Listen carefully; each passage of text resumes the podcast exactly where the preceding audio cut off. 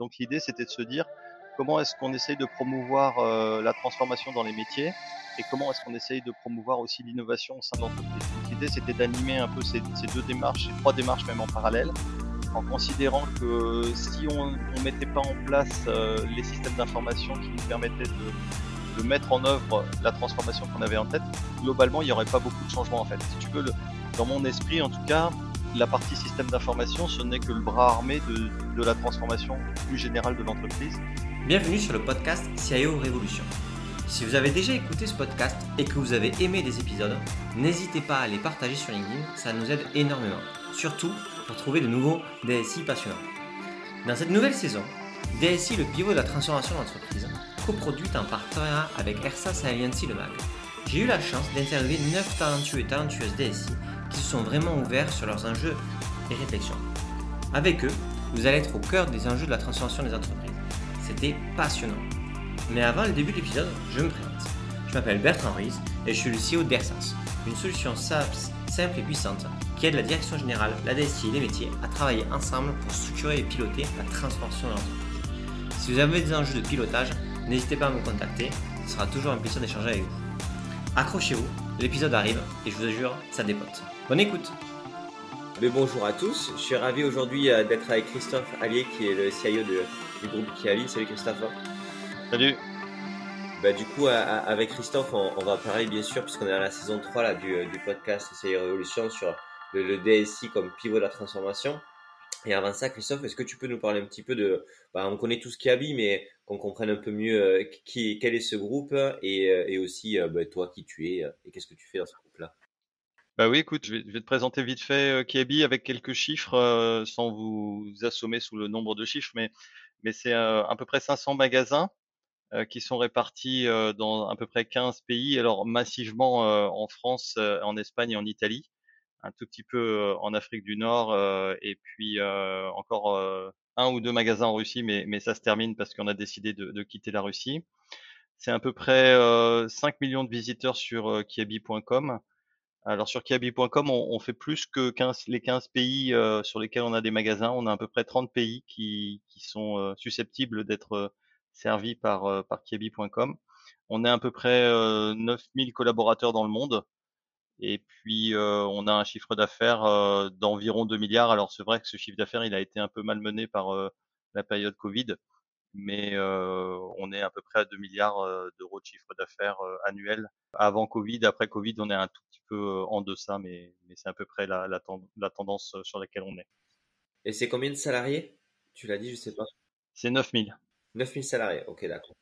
9000 collaborateurs dans le monde entier et c'est 22 millions de clients. Donc tu vois, il y a, y a, beaucoup, on a beaucoup beaucoup de clients en fait. On est vraiment dans une logique de volume. C'est l'entreprise qui habite, c'est vraiment du volume c'est des petits prix. C'est par exemple pour ça qu'on est très peu présent dans des, dans des grandes villes comme Paris euh, intramuros parce que le coût du mètre carré nous permet pas en fait euh, d'avoir un, un, équilibre euh, euh budgétaire entre entre ce qu'on dépense et les chiffres d'affaires. Donc donc on est vraiment dans cette logique petit prix et, et, volume sur l'ensemble de, des, des périmètres sur lesquels on est présent.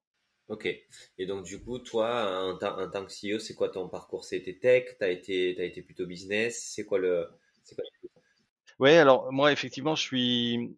Bon, moi, j'ai fait une école d'ingé, donc il y, a, longtemps maintenant. J'ai fait aussi l'IAE après euh, dans l'administration des entreprises. Et puis, euh, j'ai intégré une, société américaine euh, qui s'appelle HP. j'ai fait ça pendant six ans.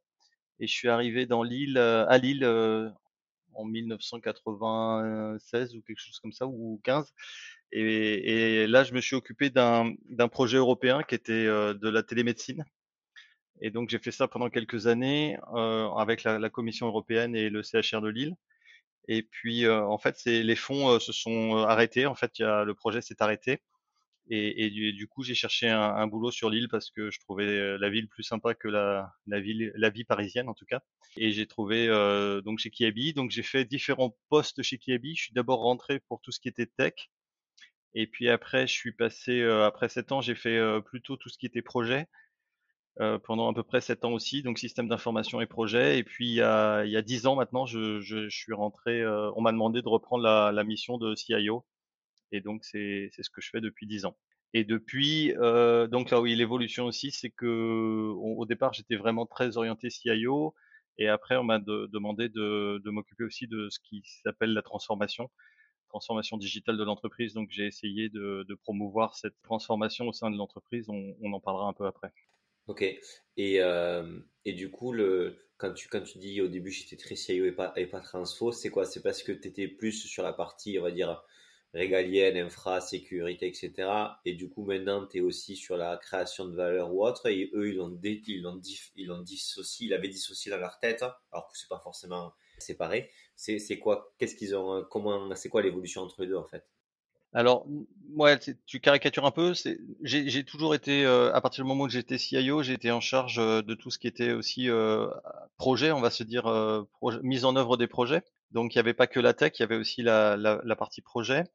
Par contre, depuis 2014, j'anime tout ce qu'on a appelé transformation et innovation. Donc, l'idée, c'était de se dire comment est-ce qu'on essaye de promouvoir la transformation dans les métiers et comment est-ce qu'on essaye de promouvoir aussi l'innovation au sein de l'entreprise. Donc l'idée, c'était d'animer un peu ces, deux démarches, ces trois démarches même en parallèle, en considérant que si on ne mettait pas en place euh, les systèmes d'information qui nous permettaient de, de mettre en œuvre la transformation qu'on avait en tête, globalement, il n'y aurait pas beaucoup de changements en fait. Si tu veux, le, dans mon esprit, en tout cas, la partie système d'information, ce n'est que le bras armé de, de, la transformation plus générale de l'entreprise.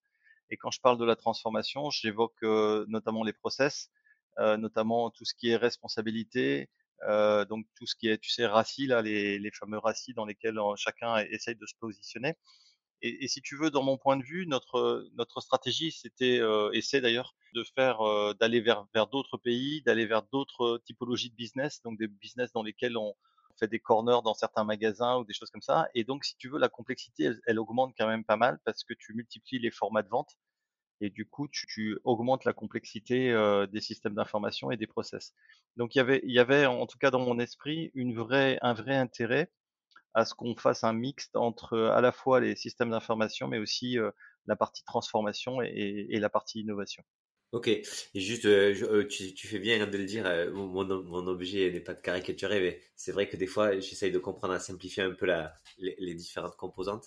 Quand tu parles donc d'innovation et de, bon, au final, d'être en capacité de s'adapter avec des nouveaux processus ou autres, c'est que toi, tu avais fait le constat que tu un système d'information qui fonctionnait, mais que du coup, il y avait plein d'évolutions possibles business. Et du coup, tu as dit qu'il fallait rendre euh, le système d'information, je sais pas si tu as employé le mot agile ou on peut tout dire, mais dans tous les cas, plus euh, interopérable, plus modélable, plus euh, une vision plus Lego. C'est ça pour pouvoir faire la transformation des métiers?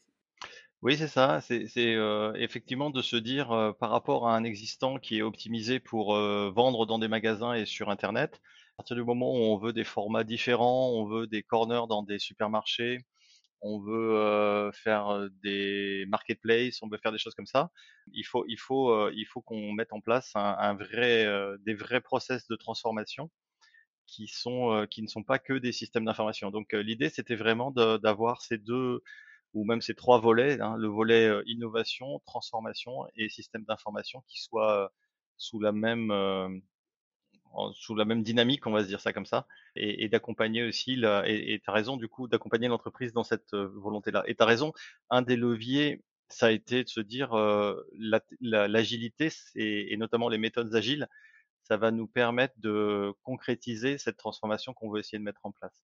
Donc, si tu veux, il y avait vraiment cette dynamique-là qu'on voulait mettre en place, c'était de se dire, euh, c'est pas l'agile pour euh, juste être à la mode, c'était vraiment l'agile en réponse à la vision que l'entreprise avait de son business.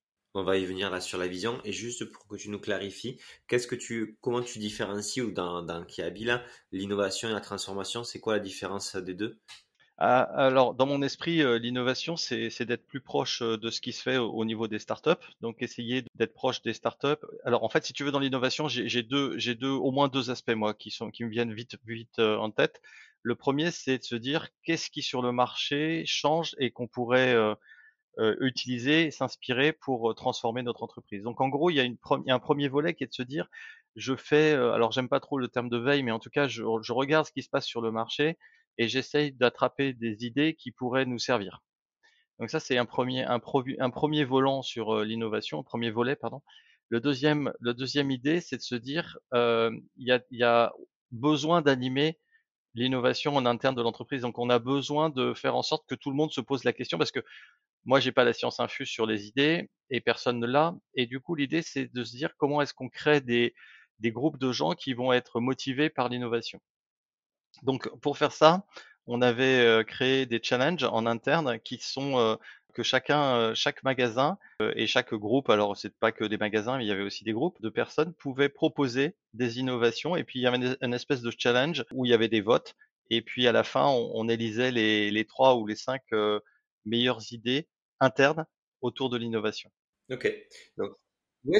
Donc innovation, c'est euh, toute euh, idée ou technique ou autre qui peut, euh, qui, externe ou interne, en tous les cas, des, des, choses qui peuvent complètement impacter le business ou la façon de faire à date. Ça, c'est la partie innovation. Et transformation, c'est quoi? C'est la mise en pratique de ça? C'est l'industrialisation des innovations? Ouais, alors la, la, transformation, en fait, c'est surtout autour des process. Donc, comme je te le disais, en fait, enfin, les process et, et la posture de chacun d'entre nous, mais, mais, mais à, à, travers les process, en fait, ce qu'on se disait, c'est que plus on complexifie le, le, le modèle business, plus il faut essayer de, de, faire en sorte que les process soient décrits. Parce que, en fait, plus tu es nombreux, plus tu es international euh, de cultures différentes, plus tu es obligé, à mon sens, hein, de formaliser un certain nombre de modes de fonctionnement. Pour le, pour le dire autrement, tant que tu es euh, en gros européen avec un, une base euh, française à 80%, ce qui était notre cas il y, a, il y a 10 ans ou 5 ans, tu peux avoir quelques personnes qui ont en tête l'ensemble des process majeurs de l'entreprise et, et, ça, et ça fonctionne. À partir du moment où, où tu es sur une dizaine ou une quinzaine de pays, que tu es sur du l'interculturel, tu es obligé d'avoir un certain nombre de formalisations euh, et, et c'est ça qu'on essaye de mettre en place dans le cadre des process et de la transformation qui viendra aussi avec donc, ce qu'on appelle le digital, mais ce qui, est pour nous le système d'information, c'est-à-dire transformer nos applications pour qu'il colle le mieux possible au, nouveau business qu'on veut mettre en place. Ok, beaucoup plus clair, très clair. Et donc du coup, tu m'avais dit euh, qu'une des, une des forces de, l'entreprise, c'était d'avoir une vision euh, forte à 2030 et que c'est elle qui vous a permis après de décliner euh, toute, un, ben, une stratégie et des tactiques pour se transformer et pour, avancer. C'est c'est une vision à 2030, c'est ça? Oui, alors c'est ça. Moi, j'ai trouvé ça franchement utile dans, la, dans le choc qu'on qu'on a eu bah, suite au Covid, hein, c'était un, vrai choc de la réalité de ce que pouvait être la fragilité de l'entreprise. Et donc, il y a eu la volonté de, de décliner une vision à 2030 de ce que l'entreprise voulait être. Et donc, en, en, faisant ça, en fait, si tu veux, tu, tu génères une, un véritable, une véritable dynamique de changement.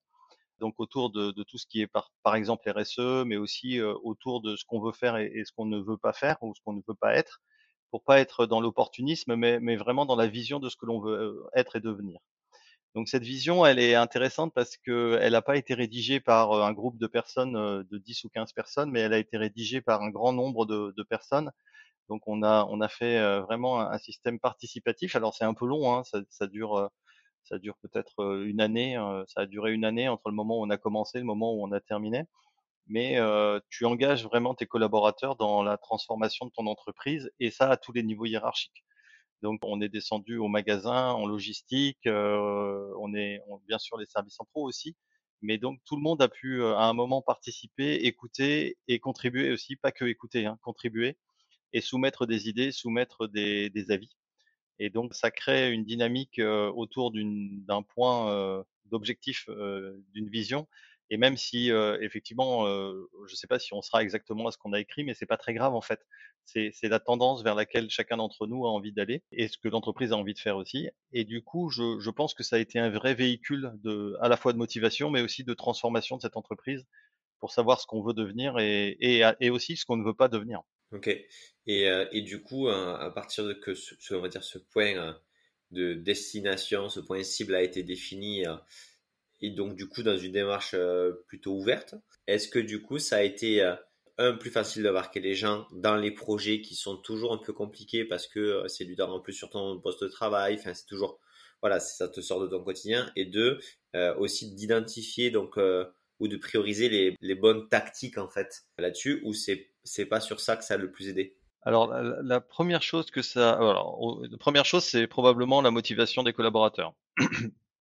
Donc ça, c'était la première chose positive. La, la probablement la deuxième, c'est que ça nous aide à filtrer les projets. C'est-à-dire que tu peux avoir une bonne idée. Si cette bonne idée, elle est totalement antagoniste avec la vision qu'on s'est écrite, ça, ça, ça, devrait nous permettre de, de l'écarter en se disant que pourquoi pas, mais que ça fait pas partie de la vision. Donc, si tu veux, il y a, ces deux aspects positifs qui sont que ça mobilise un grand nombre de personnes autour d'un objectif commun. Et la deuxième chose, c'est que ça permet à l'entreprise de faire des choix d'investissement en particulier qui sont peut-être plus simples que si, si tu n'as pas cette vision-là.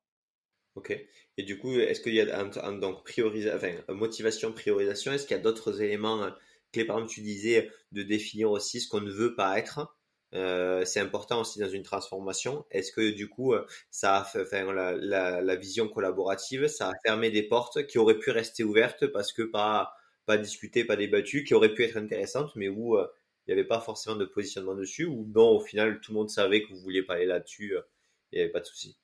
Euh, écoute, en tout cas, ça a le mérite de clarifier. Après, euh, est-ce qu'il y a des choses qui ont été vraiment écartées? Oui, probablement. Oui, oui, si, il y en a, il y en a certaines qui ont été écartées. Mais en tout cas, ça permet en tout cas de clarifier. Tu vois, c'est, c'est quand même un, des points forts de cette idée-là, c'est que on s'est dit le core business, voilà ce vers quoi il faut qu'on aille. Et après, comme je te le disais, on a quand même un volet innovation dans lequel là, on est beaucoup plus opportuniste. C'est-à-dire que on se dit, bah tiens, il y a peut-être des tests qu'il faut lancer, puis en fonction des résultats, on, on verra si on poursuit ou, ou si on s'arrête là. Donc, euh, on, on, a, on, a, une vision qui est, on va se dire, oui, l'évolution, on va se dire, euh, pas naturelle, mais en tout cas l'évolution choisie par l'entreprise. Et puis après, on a aussi la possibilité, à travers ces, innovations, d'avoir des opportunités qu'on pourrait saisir en se disant bah tiens euh, finalement ça, ça, ça peut être intéressant de tester. Donc ça c'est aussi quelque chose qui a apporté euh, cette vision, c'est de se dire il y a il y a peut-être des, des sujets qu'on ne connaît pas actuellement et qu'on testera euh, d'ici 2030 et ça ça a eu une influence sur le système d'information parce que un des points sur lesquels moi j'insiste beaucoup, enfin il y en a deux, c'est le, côté agilité de ce que l'on fait, donc ouverture, et puis démocratisation de ce que l'on fait, c'est-à-dire que tu vois, on, est en train de travailler sur un projet autour du low code no code pour permettre à la plupart d'entre nous de pouvoir tester des choses s'il en a envie sur la base de données que l'IT fournit en disant voilà ces données sont les, données certifiées pour tel et tel sujet, par exemple sur le sujet des stocks, on a bien une définition de chacune des données qu'on va mettre à disposition, mais chacun d'entre nous peut développer pour son équipe locale des petites applications qui vont l'aider à prendre des décisions, par exemple. Ok. Quand tu dis, euh, parce que tu sais, toujours pareil, le mot agilité, il est, beaucoup utilisé, mais aussi euh, avec, des, euh, avec des sens différents. Toi, tu parlais d'agilité comme ouverture. Tu as dit, du coup, l'ouverture. C'est, l'ouverture, c'est la capacité des gens à, à travailler avec ben, ce que tu disais, la, donnée ou autre, ou c'est encore autre chose? Alors c'est ce que tu viens de dire, mais c'est aussi le fait de, de, rapprocher les métiers de l'IT et de l'IT des métiers. Donc ça marche dans les deux sens si tu veux. Nous, on, se disait, c'est un peu dommage euh, d'avoir des gens qui ont tous euh, bac plus 5, hein, quasiment tous, qui sont au sein de l'IT et qui euh, finalement reçoivent une expression de besoin et qui essayent de, de mettre en place cette expression de besoin. Donc l'agilité, pour moi, elle nous a aidé aussi à rapprocher les deux en se disant, euh, mesdames, messieurs, ça a peut-être du sens que vous travaillez ensemble et que vous ne soyez pas juste une boîte aux lettres dans laquelle vous recevez euh, des consignes et, vous mettez en œuvre ces consignes.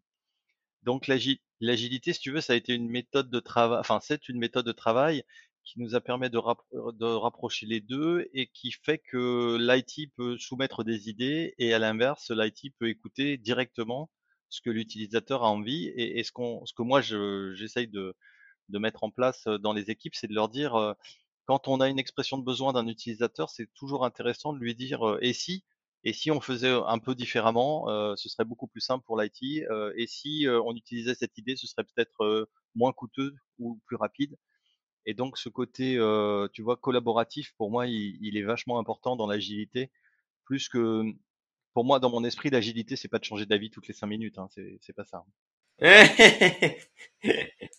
Mais du coup, c'est intéressant ce que tu dis dans le sens où, euh, tu vois, là, là, tu définis vraiment le fait que, bon, tu t'es servi du concept de l'agilité, tu en as pris un morceau et tu as dit, bah, en fait, nous, on va l'axer, par exemple, beaucoup sur le collaboratif IT métier pour que bah, l'expression de besoin, ce soit pas un cahier des charges fixe, mais quelque chose de vivant et, euh, et qu'on va co-construire ensemble pour essayer de trouver la meilleure solution par rapport à cet enjeu-là. Donc ça, c'est une partie. Et ce côté collaboratif, on peut l'appeler aussi des fois euh, business partner. Il y a des fois des gars des business relationship manager, etc.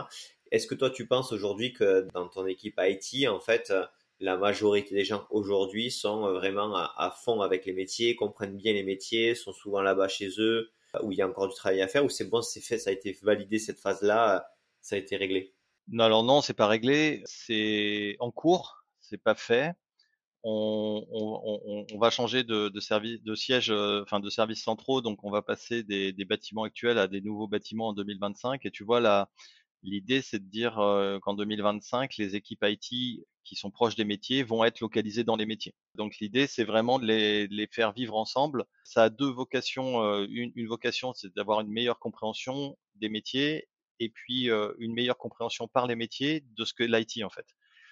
Parce que c'est vrai qu'on a aussi des contraintes. C'est vrai aussi que, parfois les métiers comprennent pas pourquoi ça prend neuf mois et pourquoi c'est si long et si cher.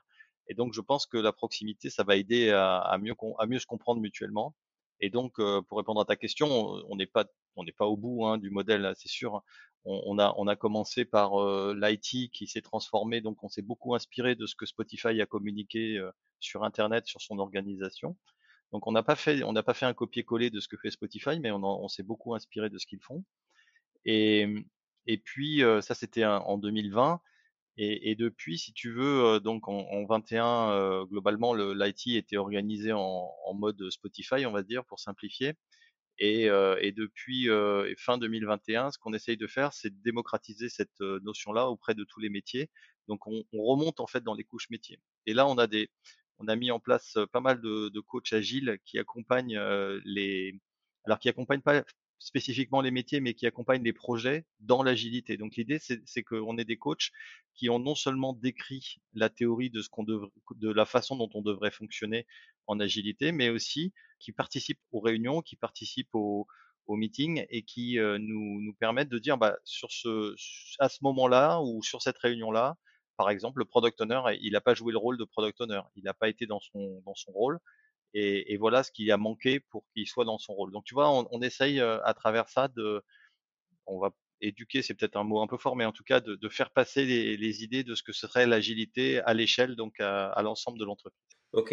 Et euh, mode, si je me fais l'avocat du diable en termes critiques de l'agilité, est-ce que tu penses pas que euh, c'est ça peut être vu aussi, alors je vais vraiment faire une très grosse caricature, une forme d'agression pour les métiers où tu arrives avec un wording, enfin avec des mots et des concepts très euh, orientés, tu vois, informatique, IT, hein, l'agilité, etc. Et on dit, ben en fait, la façon, euh, le, le, les concepts euh, IT, on va les mettre dans toute l'entreprise parce que c'est comme ça qu'il faut travailler. Et, euh, du coup, est-ce que du coup, en dehors de, la façon de faire, hein, qui elle, voilà, mais les, les, mots employés ont aussi un, aussi un impact aussi sur la façon des gens de, de ressentir des fois les prises de pouvoir, dirons-nous. Euh, est-ce que tu penses que c'est vrai? Est-ce que ça a été faux chez vous parce que ça s'est fait différemment? Ça m'intéresse. C'est complètement vrai. Et tu vois, on a eu un, audit euh, en 2020 quand euh, ça faisait quelques mois qu'on avait lancé les concepts. Euh, 2019-2020, ouais. Et en fait, on a eu dans, dans cet audit, il y avait une révélation en disant, mais vous avez lancé, enfin l'informatique a lancé cette initiative, et en fait, les métiers ne comprennent même pas les mots, en fait. Tu vois, on, on se parlait de guild, par exemple les gens ne comprenaient pas ce qu'on entendait. Alors on avait beau le définir, hein, bien sûr qu'on le définissait, mais ça leur parlait pas, ils comprenaient pas, ils oubliaient. Et, au départ, ça faisait un peu peur parce qu'on se dit mince, euh, est-ce que finalement on n'est pas une bande d'intellectuels qui sont en train de définir des trucs auxquels euh, personne ne comprend rien et qui, qui va être bah, finalement un échec parce que c'est sûr que si on fait ça que pour l'IT, ça va pas beaucoup avancer. Et donc ça, c'était l'état des lieux en 2000, euh, 2020, début 2020. On était un peu dans cette logique-là. Et, et c'est même, c'est même audit est revenu en 2022. Là, il, a, il vient de se terminer il y a quelques semaines. Et ils ont révélé qu'il y avait vraiment de très gros progrès et que la plupart des métiers avaient très bien compris maintenant comment ça marchait. En fait, ce, ce dont on s'est rendu compte, c'est que au-delà des terminologies, des présentations qu'on a pu faire, tu vois, parce qu'on avait fait des presse, on avait fait des vidéos, on avait expliqué, on avait fait plein de choses, et on se rend compte qu'en fait, euh, ça ne fonctionne que quand tu commences à le mettre en place. Et là, d'un seul coup, euh, quand tu le vis, les utilisateurs se disent ah bah ouais ça y est je comprends maintenant comment ça marche et c'est ok pour moi en fait ça, ça me va bien. Et donc c'est là où on, on s'est rendu compte que il faut pas faire il faut faire un peu de théorie parce que sinon t'as pas de t'as pas de cadre. Mais il faut surtout euh, s'y mettre en fait. Et donc il a il a fallu euh, probablement une bonne année pour qu'on réussisse à, ce que les les terminologies soient maintenant dans l'esprit des gens. Et, le, plus gros des succès qu'on puisse avoir là-dessus, c'est quand ils utilisent les mots en, se disant, euh, bah, pour eux maintenant, product owner, c'est très clair dans leur esprit, guild, c'est très clair dans leur esprit. Enfin, tu vois, il c'est là où tu te dis, bah, c'est bon, on a gagné, quoi. Quand ils utilisent ces mots-là dans les réunions, tu te dis, bah, c'est bon, ils, ont bien intégré euh, les modifications. Toi, ton feedback, c'est euh, comitologie commune, c'est compliqué, ça prend du temps, même si on a décrit les choses. Quand, mais quand ils font et qu'on y met l'énergie en termes de forme, enfin, d'explication, etc., s'ils font, ils comprennent et du coup, après, ils s'accaparent les mots, mais il faut faire une première fois quand même pour arriver à bien s'accaparer euh, les termes et les concepts, c'est ça?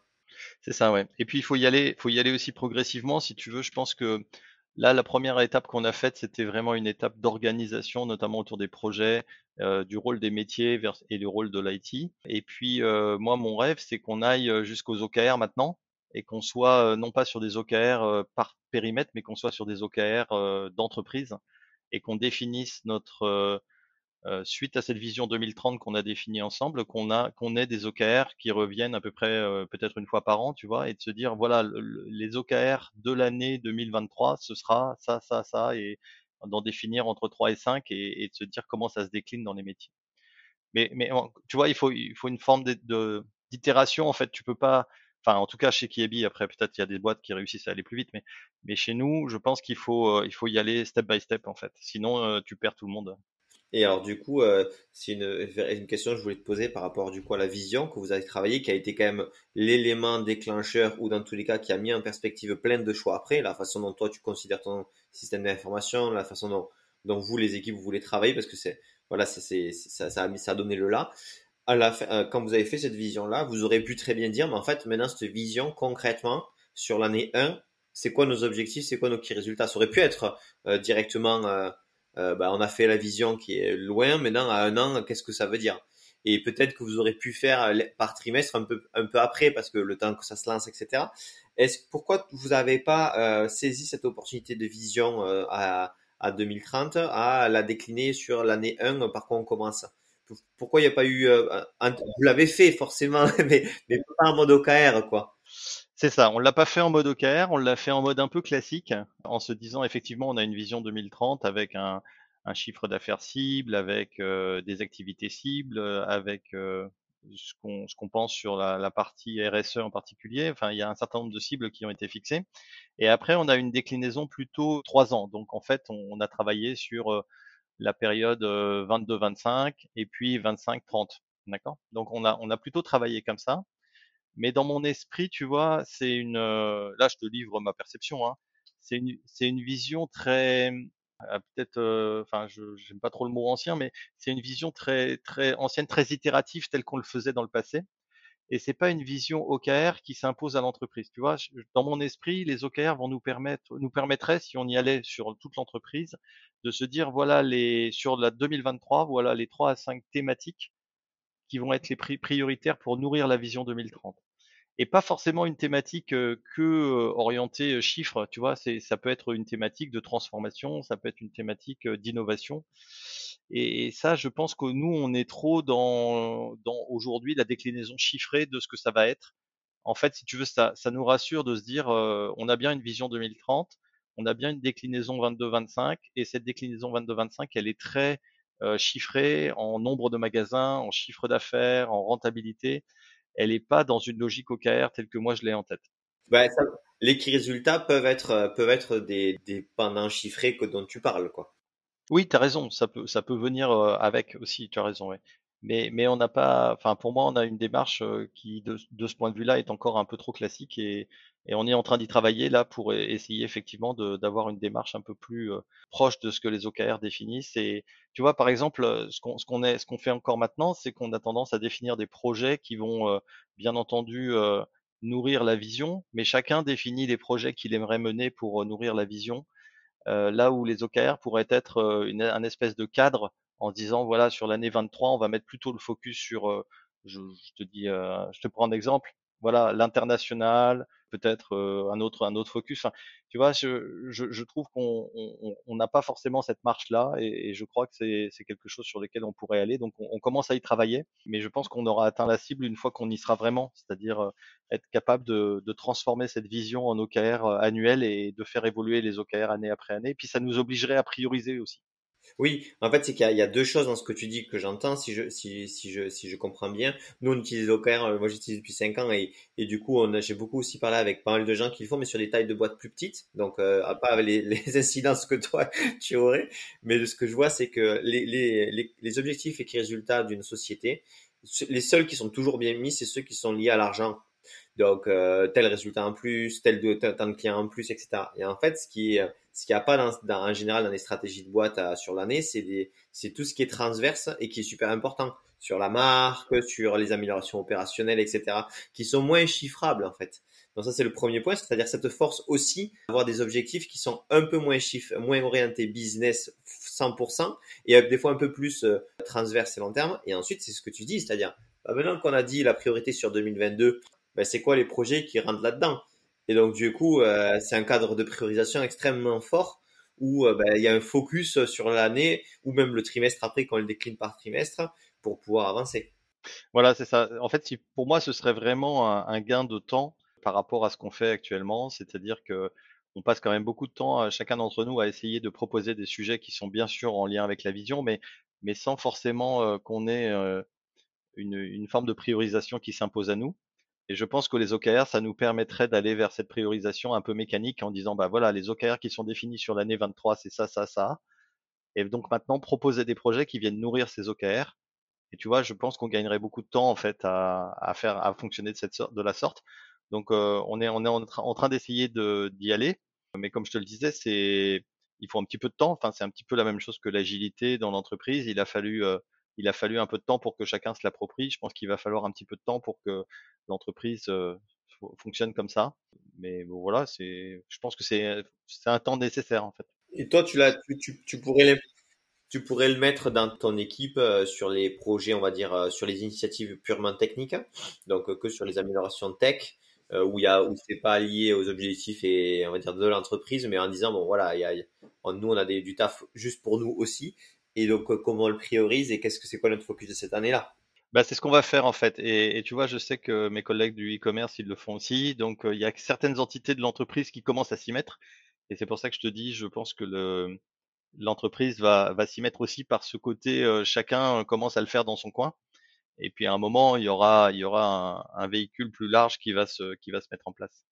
Et est-ce que tu penses, alors deux, deux questions, euh, est-ce que tu connais d'autres sociétés de la taille de de, de ou similaires qu'ils font et du coup avec qui tu as pu échanger et, du coup euh, grandir aussi dans la compréhension de la mise en place et de l'impact. Va avoir première question. Et seconde question est-ce que tu penses aussi que bah, en fait tu as, les objectifs OKR annuels après tu as ceux qui peuvent être trimestriels et après tu as ceux qui sont trimestres par département etc enfin il y a plein de façons de les découper pour les rendre vivants aussi. Ça, c'est seconde question. Et troisième, c'est est-ce que tu penses aussi que ça manque pas aussi de chaleur humaine, ces OKR-là, où euh, en gros, bah, un objectif, hein, pas forcément les résultats, mais un objectif, une vidéo de trois minutes de, du boss ou d'un des boss qui l'incarne ou qui vraiment a le leadership dessus, ça peut aussi donner du sens beaucoup plus fortement que juste une ligne dans un, dans un doc. Alors, la, la première question, écoute, on, on, a, on a pas mal euh, discuté avec les gens euh, d'ADO, c'est le groupe euh, Leroy Merlin, parce que je pense qu'ils sont en avance par rapport à nous sur ce sujet-là. Et, et, tu parlais de la complexité liée à la taille, eux, ils sont beaucoup plus gros.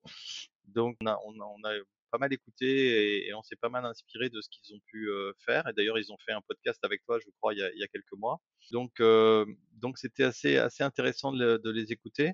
Et puis euh, après, dans les, les, autres enseignes, je me demande si Decathlon est pas en train aussi de, de faire euh, quelque chose dans ce. Beaucoup du retail là-dedans, hein C'est Lille. Ça, c'est l'empreinte lilloise. Ouais, c'est bah forcément c'est quand même plus simple que, de traverser la moitié de la Terre pour euh, essayer d'avoir des idées. Ok, donc ces entreprises-là, elles sont, avancées ou elles sont en bonne réflexion sur ces enjeux-là de déclinaison stratégique, opérationnelle, implication des, équipes? Ok, je je, je, je redemandais à, à, à Mathieu et Grimont qui est quand même top sur le, sur le podcast là-dessus, sur ADO. Et du coup, seconde question, euh, déclinaison trimestrielle par département, etc. C'est quoi le feedback que tu as là-dessus? Alors moi, nous, nous euh, pour l'instant, on est sur des, des OKR qu'on essaye de fixer à l'année. Peut-être qu'effectivement, il faudra aller sur quelque chose d'un peu plus dynamique.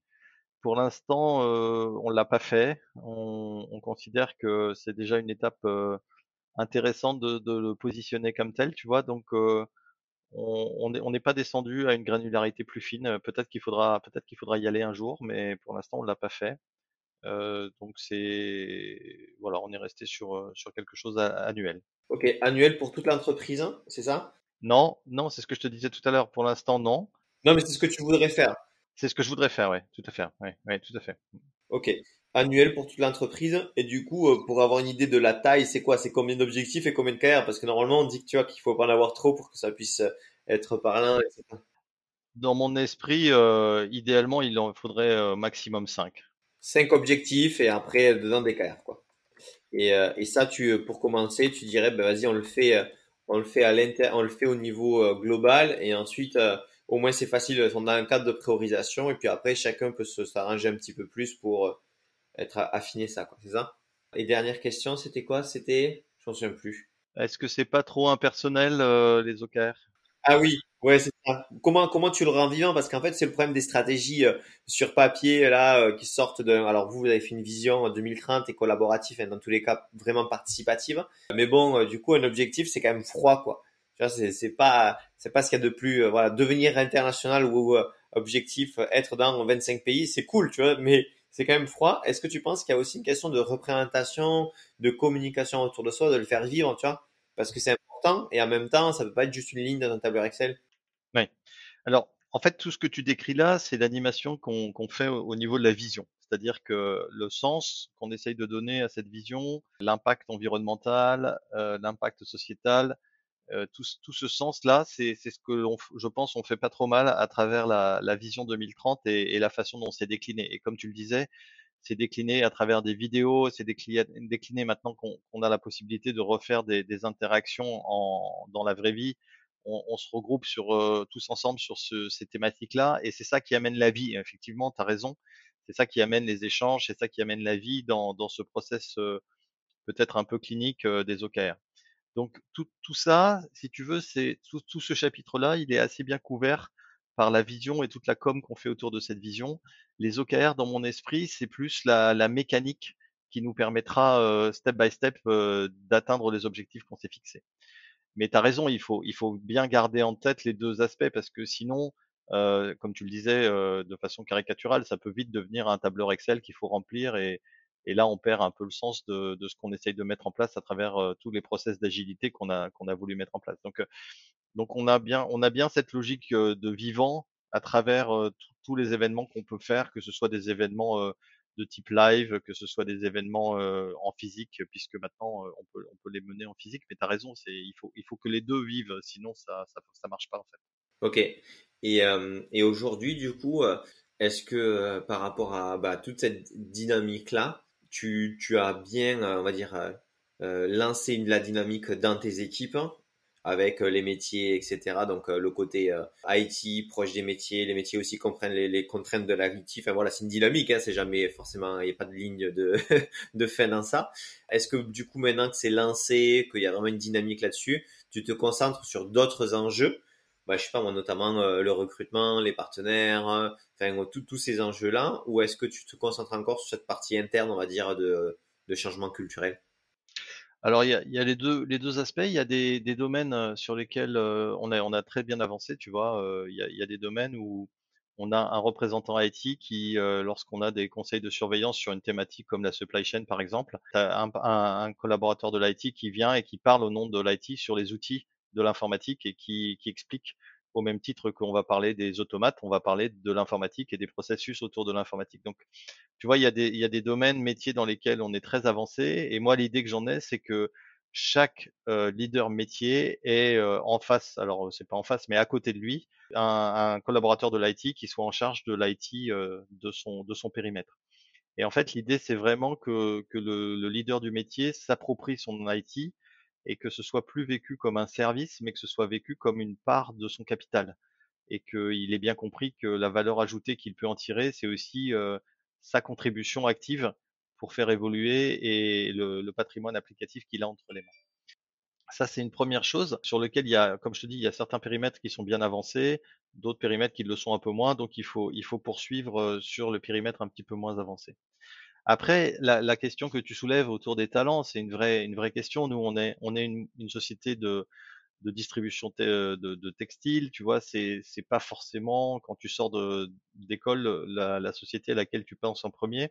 Tu vois, quand on est en compétition avec des, des boîtes comme euh, on l'évoquait tout à l'heure, euh, comme Decathlon, bah, c'est sûr que l'image de Decathlon, quand tu as 25 ans, elle est plus attractive que l'image d'un Kiebi parce que euh, bah, c'est le sport, c'est l'activité physique, c'est tout ce qui te parle quand quand tu as 25 ans.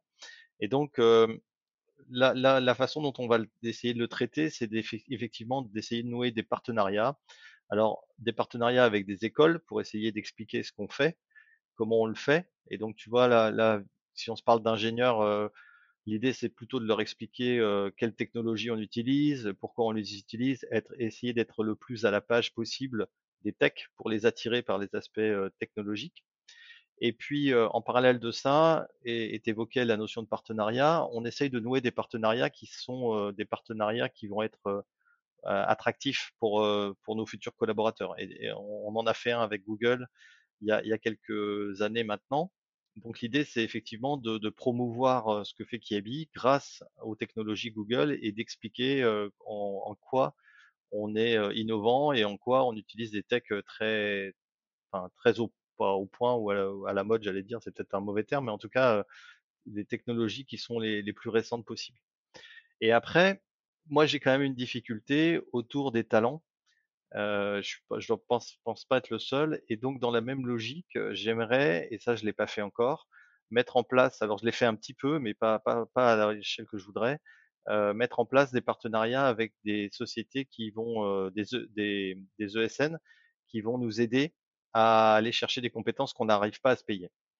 Et donc, euh, dans mon idée, c'était euh, de s'associer avec une ou deux ESN et de se dire qu'on a un vrai partenariat avec eux et qu'ils nous accompagnent pas que sur le delivery, mais aussi sur la réflexion.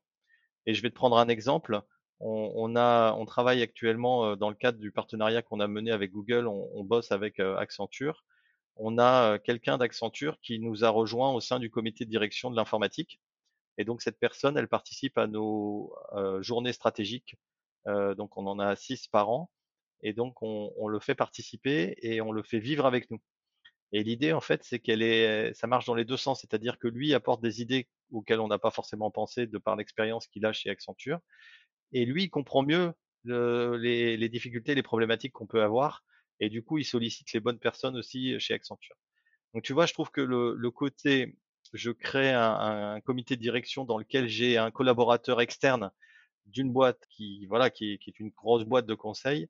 Moi, je trouve que c'est intéressant parce que ça nous apporte des choses auxquelles on n'aurait pas pensé. Ok, donc toi, tu es quand même dans une logique euh, assez forte de partenariat, d'écosystème ouvert. Tu parlais de, de, pour les talents, pour les SN, etc. Et là, aujourd'hui aussi, concrètement, avec une personne, pareil, qui est au comité de direction informatique pour euh, peut-être vous aider un peu à ouvrir les chakras, quoi, c'est ça? Ouais, c'est ça. En fait, il vient avec des nouvelles idées, nouvelles façons de faire, et puis aussi des surprises. Tu vois, des fois, on lui dit des trucs, et il dit bah c'est bizarre, vous êtes les seuls à penser comme ça, quoi. Alors peut-être vous êtes peut-être peut-être peut-être vous êtes géniaux, mais peut-être aussi euh, vous êtes à côté de la plaque, quoi. Voilà. Et, le dernier, tu vois, tu parlais en intro, tu parlais des quatre étages de la transfo. Euh, pour moi, le, quatrième étage, ça va être de faire la même chose avec des éditeurs. Donc l'idée, ce serait de se dire, plutôt que d'aller dans une logique euh, actuelle dans laquelle on est, qui est de se dire, on, achète la meilleure solution à un T pour chacune des, chacun des besoins, plutôt de se dire, on va essayer de, de trouver un éditeur qui nous semble être proche de nos préoccupations et qui va avoir une offre euh, avec 3, 4, 5 solutions qu'on pourrait acheter et qui vont s'intégrer les unes aux autres beaucoup plus facilement. Alors, ça, ça veut dire qu'il faut bien le sélectionner parce que tu sais, il y a certains éditeurs, ils, ne font qu'acheter des solutions et à la fin, en fait, as sur PowerPoint, tout ceci euh, se, complète parfaitement et dans la vraie vie, ça se complète pas. Et, donc l'idée, c'est vraiment de, sélectionner un, deux, trois éditeurs euh, qui ont vraiment développé des solutions internes qui sont compatibles les unes aux autres et qui nous feraient gagner du temps. Donc voilà, les, les, quatre étages de ma fusée de transformation, c'est ça. C'est un, c'était l'orga. Donc en gros, c'était plutôt partenariat interne. Comment est-ce qu'on se rapproche des métiers Deux, c'était la tech. C'est ce qu'on a fait avec Google. Trois, c'était la partie ESN. Euh, e et quatre, c'est la partie éditeur. Ok. Et euh, c'est quand même, c'est quand même euh, ouf le fait que tu vois l'importance accordée à, tu vois, la, à la vision et à savoir où vous voulez aller, la, et la façon dont vous vous organisez interne pour pouvoir permettre en fait de vraiment se transformer. Parce que du coup tu vois le système d'information euh, c'est une résultante euh, d'une d'une d'une compréhension que euh, ben, si on veut aller là tout ce qu'il va falloir changer en continu que ben, ça ça a des gros impacts chez vous. Et du coup à une société ou à une direction qui a pas qui fait pas ce travail là de vision.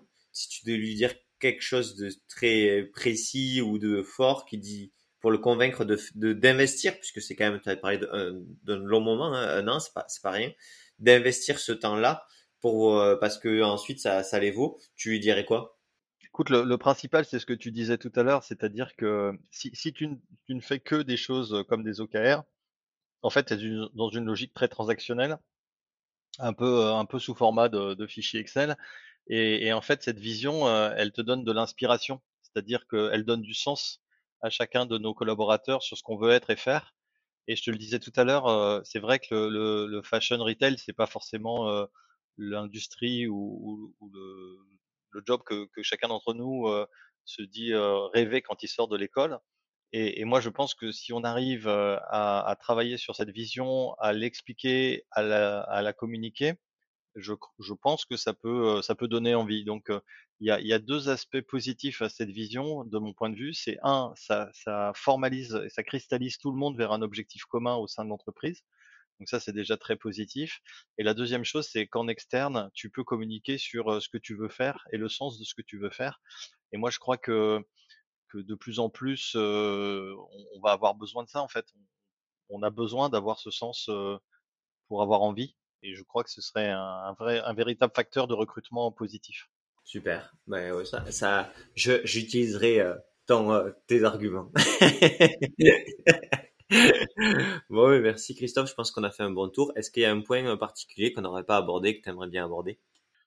Oui, il y a peut-être juste un point intéressant que je, te soumets, c'est que c'est qu'on a démarré, il y a, avant Covid, on avait démarré un, truc que je trouvais intéressant, qui était ce qu'on appelle le Shadow IT, c'était euh, Shadow Board IT, pardon.